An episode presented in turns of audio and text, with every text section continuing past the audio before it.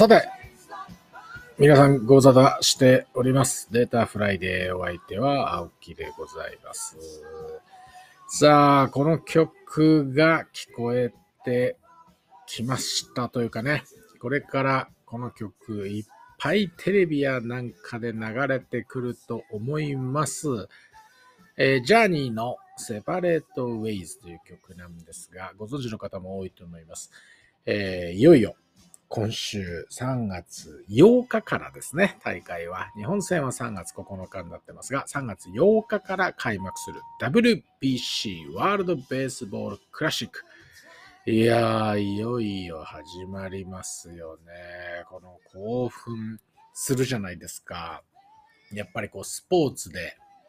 今みんなが一つになるっていうかね。ありますよ。思い起こせば、えーもう昨年の出来事でした FIFA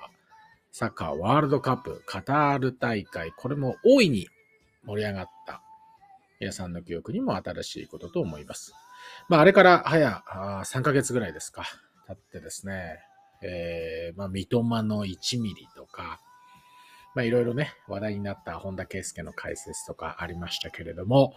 えー今度は野球とということで、なんかね、スポーツの秋っていうイメージが私たちありますけれども、結構この春のシーズンに、えーこのスポーツの大きな大会あってですね、えー意外とまあ秋だけじゃないぞ、スポーツっていう感じですよね。まあ、今回は、えー史上最強とも呼び声の高い、まあ、大谷翔平、ダルビッシュ有に注目が行きがちではありますが、非常にいい選手、集まった日本チームを栗山英樹監督が率いて、えーいよいよ世界一奪還を目指すという大会になるわけです。3月8日、3月8日っていうと、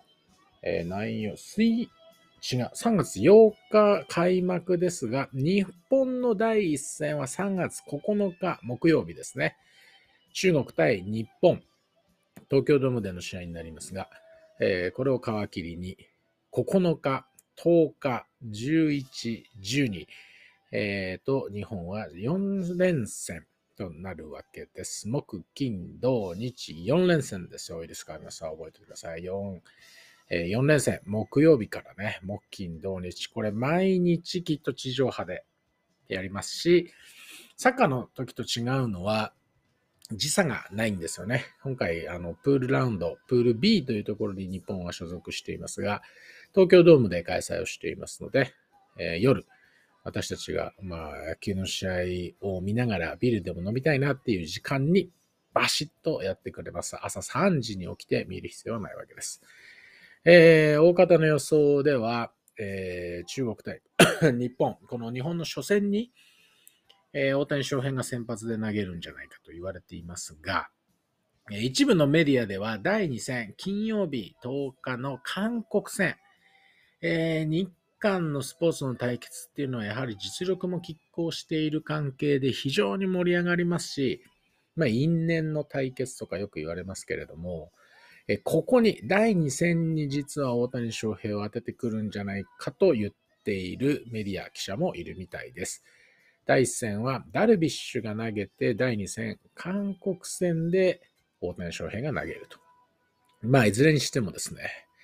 えーこの予選ラウンドで、え上位2チームに入って、その上の準決勝以上に行かないとその先ありませんのでね、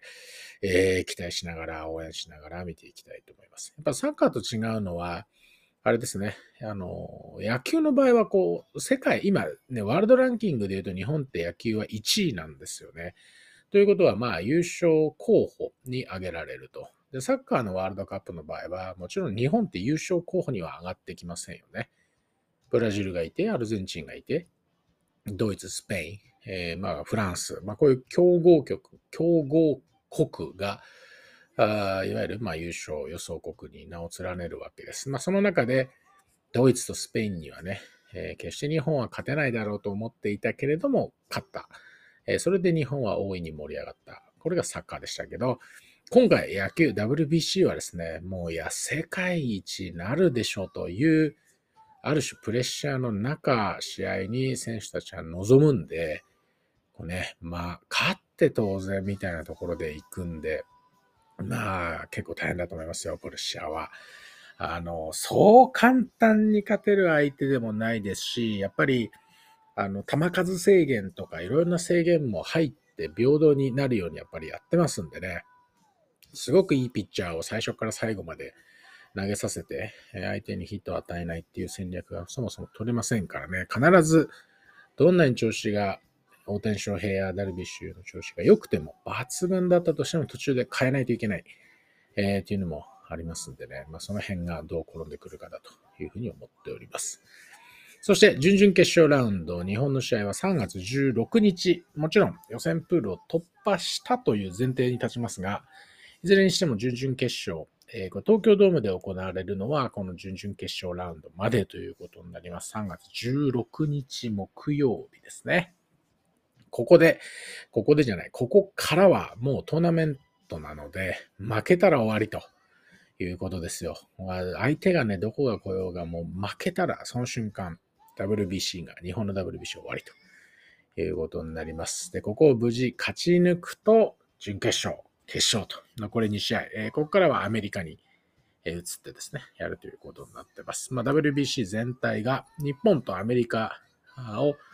のプレイグラウンドというか、それぞれで展開をしていて、準決勝、決勝は、え、アメリカの地で行われるということです。で、日本が所属するプール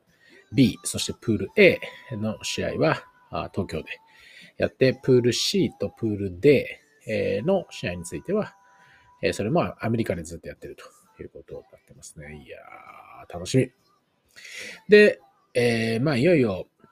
メディアも中心に、まあ、特にですね、テレビ朝日と TBS っていうのは地上波でこれ、プール B の試合、4試合放送しますんでね。あの、毎日のように取り上げて、やれ大谷がどうだとか、えー、自家用ジェットで移動してとかってやってますけれども、それより前にですね、実は昨日、えっ、ー、と、今日実は3月6日月曜日なんですが、昨日3月5日の日曜日、東京マラソンあったっすね。えー、いや、これすごくね、私自身も楽しみました。えー、過去のエピソードで、今回、今年の大会、私の妻が参加することになったってお話ししたような気もするんですが、えー、私自身は2007年の第1回東京マラソンから1回も抽選に当たったことはなくてですね、今年ももちろん走れないという具合なんですが、やっぱりあの、女性の方が参加者が少ない、応募者って言ったらいいのかな、応募者が少ないので、抽選確率っていうのはかなり、え、上がる、まあ、出やすいってことだと思うんですけど、えー、私の妻がですね、えー、人生5度目の、5回目のフルマラソンのレースということで、昨日、東京マラソン、ってきたんで、私も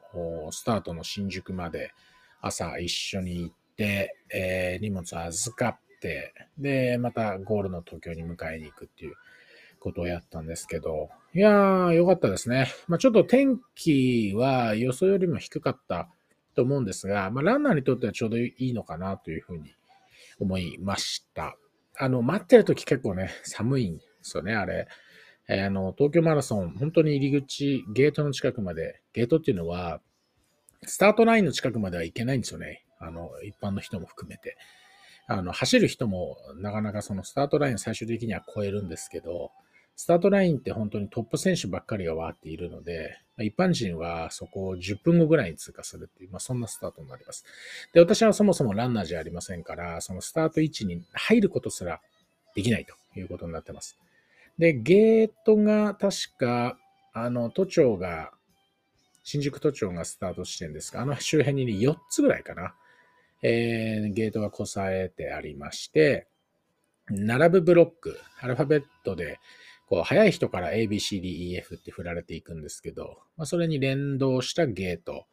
に向かうように、まあ、指示されているわけですね。で、えー妻についていって、で、その本当に、えーゲート、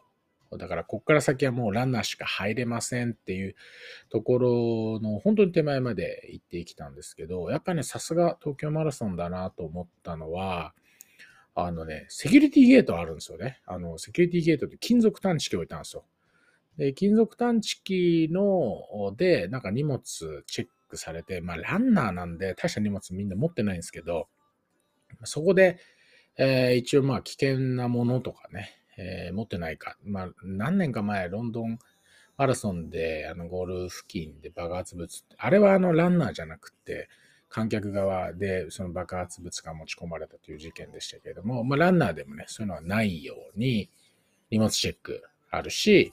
ペットボトルの飲み物はですね、あの、全部そのゲートで捨てさせられる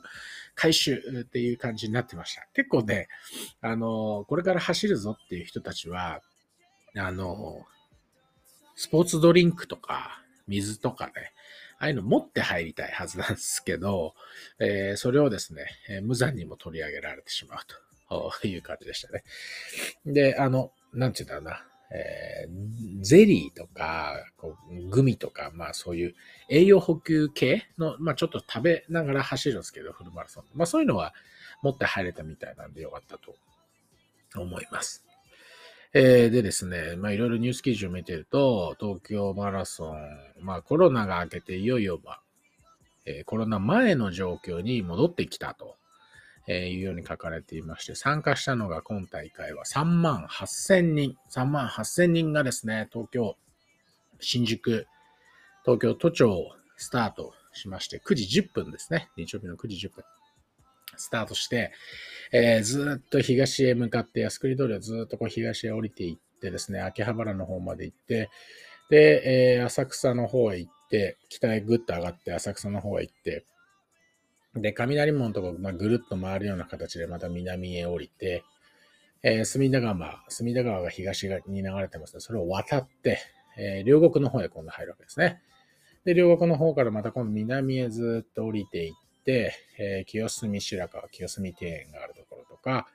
え門前仲町。まあ、ここまで南は降りてきて、門前仲町でまたぐるっと折り返してきた道を戻っていく感じです。で、浅草の方まで戻ってきて、もう一回あの隅田川を渡ってね。で、今度また南へ南下してくると。南へ南下っておかしいな。あ南下してくる。南へ向かうということですね。で、日本橋、銀座、あ日比谷を抜けて、えーゴールは東京駅なんで、日比谷で本当に東京駅、あ、もうゴールすぐそこじゃんと思うんですけど、一回日比谷を抜けてですね、そのまま第一京浜を南へ田町まで向かうと。で、田町で折り返してくる。で、ま、もう一回日比谷まで戻ってきて、中通り、ペニシュラの裏ですね、ペニシュラホテルの後ろ、中通りへ入って、そこ1キロ東京駅まで走って、東京駅ゴールというコースなんですが、まあ、えー私自身先ほど申し上げたように、一回も東京マラソンは当たったことがありませんので、このレースで走ったことないんですが、走った妻に言わせれば、まあ、非常に走りやすいコース。あの、スタートから、その飯田橋ぐらいまでかな、もうちょっと手前、市ヶ谷ぐらいまでは、緩やかに下りなんですよね、最初の5キロぐらい。なので、まあ、あんまりこう下りを走ってるっていう感覚には本人ならなかったと言ってましたが、結構、まあ、ダメージが少ない感じで5キロまで行けると。で、やっぱりあの寒い中待ってるので、7キロ、8キロぐらいまで走らないと体が温まってこないですよね。えーということもあって、まあ、5キロまで下り坂、緩やかな下り坂で、まあ、そんなにこうグッとね、力を入れなくても勝手にあの足が進んでいってくれると思うので、オーバーペースだけ気をつけていけば、まあ、非常にいい入りで入れて、えー同時にこう下り坂が終わったぐらいのところで体も温まってきて、で、そこからはほとんどフラットなんですね。上り坂、すごい急激な上り坂があるとか、まあ、上りがある分、下りは必ずあるんですけど、まあ、そういうアップダウンがないので、まあ、超高速レースが期待できるコースというふうにも言われています。ということもあって、えーマラソングランドチャンピオンシップ MGC 来年のパリオリンピック大会への参加選手を決めるための一発レースが今年の10月にありますが、あまあ、それの選考レース、対象レースにもなっているということです。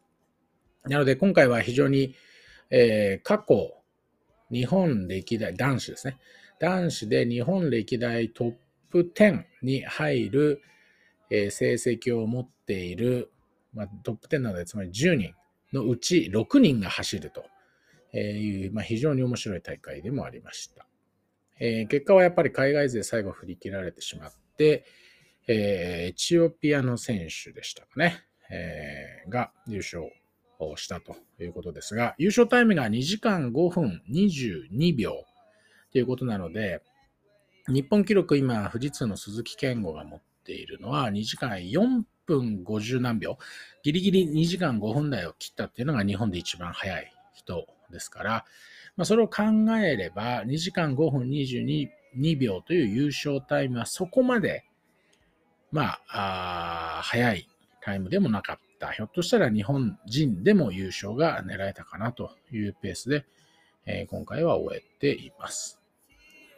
え日本人トップは総合7位だった三菱重工山下選手、2時間5分51秒。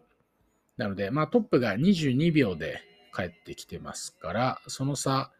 30秒ぐらいってことですね。まあ30秒って言うとね、結構あるんですよ。男子が1キロ3分くらいで走ると考えれば、まあちょっと計算してみればわかると思いますけど、すぐ目の前を走ってるって感じではないですね、30秒差ね。で、ただ、あの、この大会では、今言ったように、その、三菱重工山下と、その次に入った JR 東日本園田。この二人がですね、2時間5分台で帰ってきたとということですね。2時間6分を切ったというのは、非常に、まあ、日本男子マラソン界にとっては、好材料だったのではないかなというふうに思っています。で、皆さんご存知、えーご存知の方も多い大迫傑は、あこれこのそれに次ぐ3番手ということで2時間6分13秒でゴールしています。まあ、MGC の獲得権もこれで無事にゲットしているという具合ですね。で、私もその妻の応援のために、えーまあ、新宿までもちろんこう行って、セキュリティゲートの手前で見送って、で、さてどうしようかなと思ってですね、えー新宿中央公園 が、まあ、近いんですよ。スタートの。で、そこで、えードコモさんがやってるあの、ドコモシェアサイクル、えそれを借りて、えちょっとまあコースがてら、えコース沿いにコースを見ながら自転車で帰ってやろうと思って、えーまあ皇居ぐらいまで、ま丸の内あたりまで帰れればいいかなと思って、自転車にね、乗り始めたんですけど、これね、結構な交通規制で、これ結構大変でしたっていうのは、さっき言ったみたいに、新宿、ちょっと東京の地図が皆さんの頭の中に思い浮かぶかどうかなんですけど、あの、マラソンって、まあやってるじゃないですか。普通にドア、あドアじゃない、道路を遮断してランナーを走らせてるんですけど、ということは、道路の向こう側に渡れないわけですよ。そこランナー走ってるから。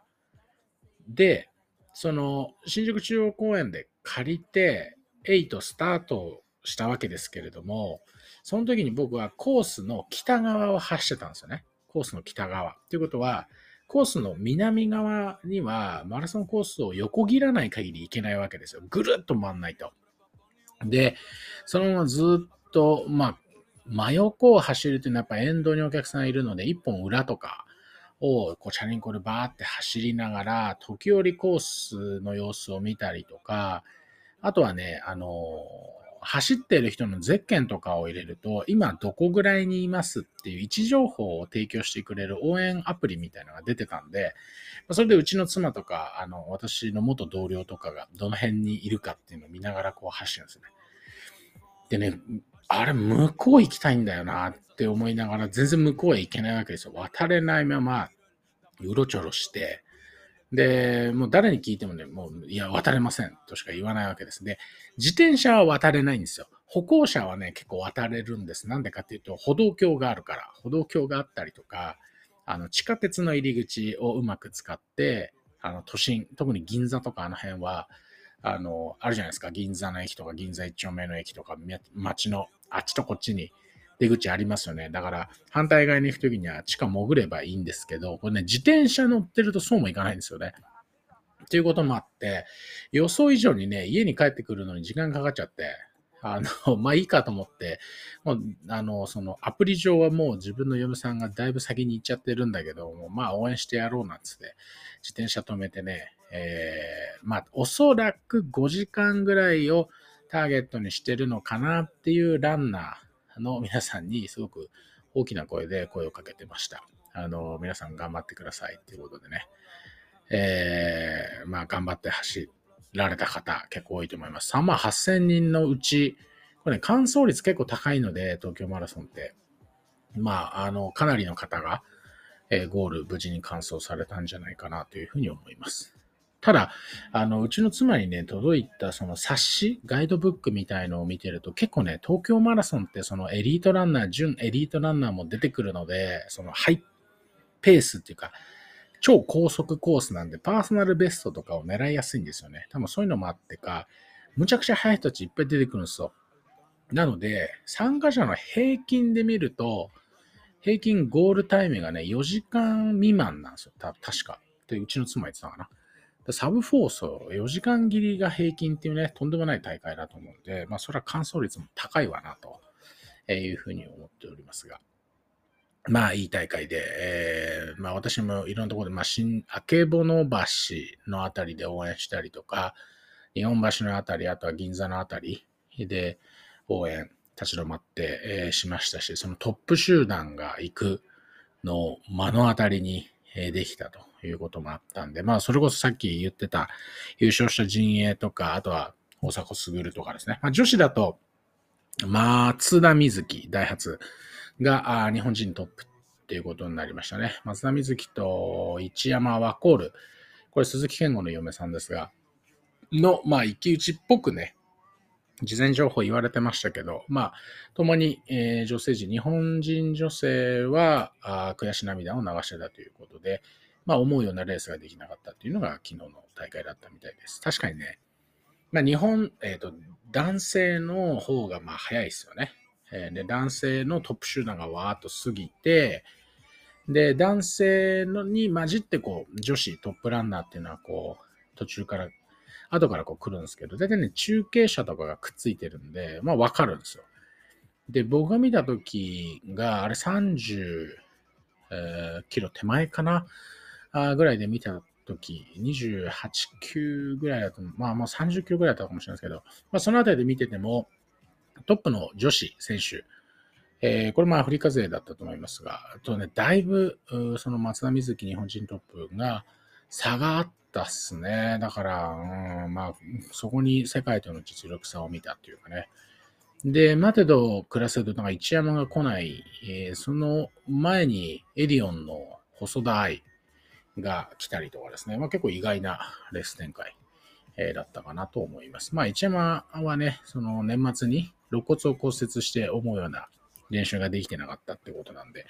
まあそういうのもあるかもしれませんが。